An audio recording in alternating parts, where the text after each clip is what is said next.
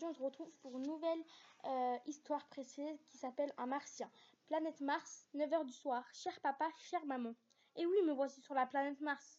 J'espère que vous êtes bien, que vous vous êtes bien inquiété depuis ce matin et que vous m'avez cherché partout. D'ailleurs, je vous ai observé grâce à mes satellites espions et j'ai bien vu que vous faisiez une drôle de tête cet après-midi.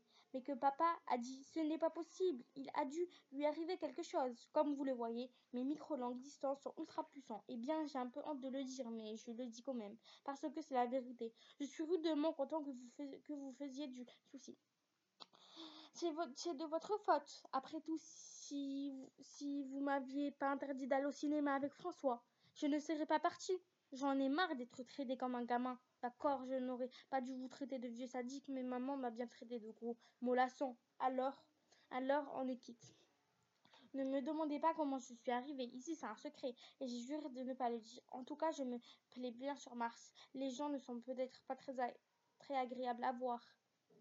Mais ils sont super sympas. Personne ne fait de réflexion quand vous avez, le malheur d'avoir un œuf en géographie. Vous voyez à qui je fais illusion il y a quand même des choses un peu bizarres. Je ne parle pas des espèces de scarabées que les martiens grignotent, à l'apéritif. Sur Terre aussi, il y a des trucs impossibles à manger. Chou de Bruxelles, par exemple. Non, tordu, c'est la façon dont on fait des bébés. Il suffit qu'un garçon et une fille se regardent dans les yeux et hop, ils deviennent papa et maman. J'ai déjà une demi-douzaine d'enfants. Je crois que, que je vais mettre des lunettes de soleil. C'est plus prudent. J'ai encore des tas de choses à vous raconter. Mais je préfère m'arrêter là. Portez-vous bien et à bientôt, j'espère.